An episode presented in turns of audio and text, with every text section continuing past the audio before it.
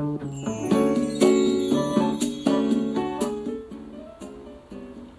んにちは、甲斐まりえです。いつもありがとうございます。感謝しています。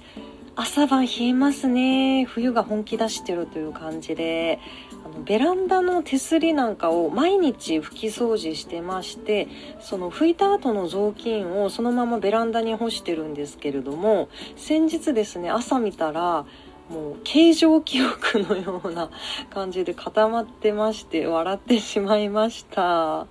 はい。あの先月ですね2020年12月22日から何が始まったかというとあの結構騒がれてたのでご存知の方も多いかと思うんですけれども風の時代に突入したんですねこの日何が起こったかというと木星と土星が重なるグレートコンジャクションが起こったということでこのグレートコンジャクション自体は20年に一度起こるらしいんですよね。ただそれがですねあの200年ごとにあの火土風水とこうエレメントが変わるらしくこれまでの200年というのは土の時代だったんですね。それが昨年の12月22日から風の時代になったということでもう今まさにですね私たちは時代の変革の時を生きているということでもう最近特にですねもうワクワクしてます。昨年あたりからなんか自分の中でも結構意識が変わったりしてですね情報がもう猛スピードで入ってきてもう本当に面白いなっていうふうに思っています。その土の時代のあの重視されることっていうのが金銭。そして物質そして権威ですね。権力とかそういったことなんですよね。でも本当にそういう時代なんですよね。今、まあ、変わりつつあるんですけれども。それがこれから風の時代になると何が重視されるかっていうと知性そしてコミュニケーションそして個人ということでこれまさにこの個人の音声配信とかにも当てはまるんですよね。こうやって個人であの自分の知性を使ってコミュニケーションしてますよね。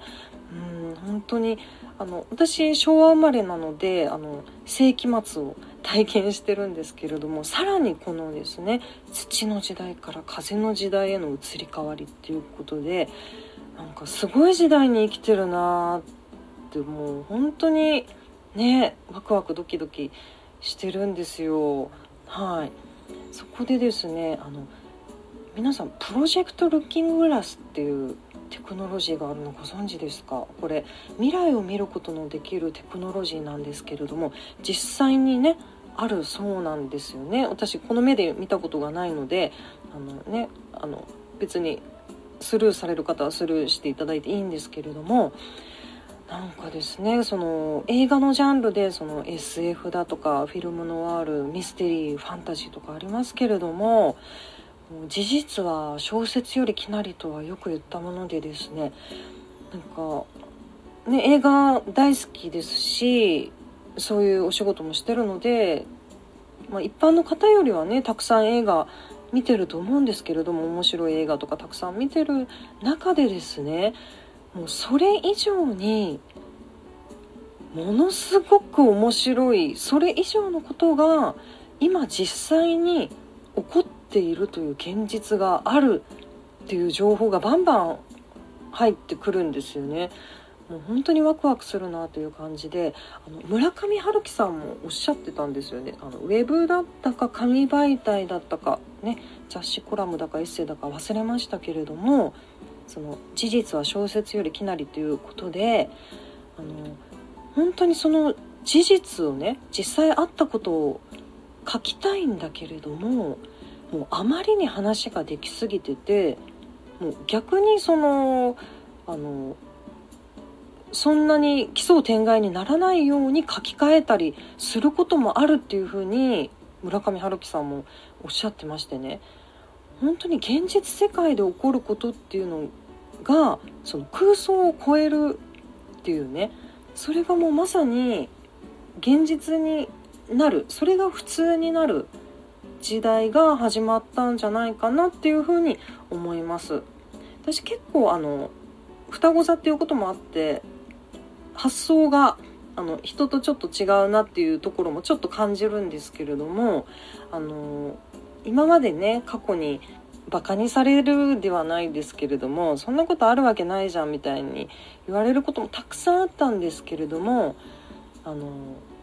私の中では柔軟に物事を見てるっていう感じなんですよね。あのそういう人たちに私がたびたび言ってたのがあの今の常識って10年後の非常識ですよっていうことを言ってたんですね。あの先輩の 俳優さんとかにもそういう風に言い返したこととかあるんですよ。いやそれは違うと思いますみたいな感じで、うん、でも本当にねなんかその価値観がガラッと変わっていくと思うんですよ。これからの時代だからその否定から入るんじゃなくてどんどん自分の情報をアップデートしていかないと時代に取り残されていくというかね、まあ、それを選んでればいいと思うんですけれども断然その価値観を変えていった方が楽しく暮らしていけると思うんですよね。うん、そういうことをちょっと思いました。まあ、あのワクワクしながら生きてますっていうお話でした。風の時代楽しんでいきましょう。ということで最後まで聞いていただきましてありがとうございました。それではまた素晴らしい一日でしたね。座布団2枚。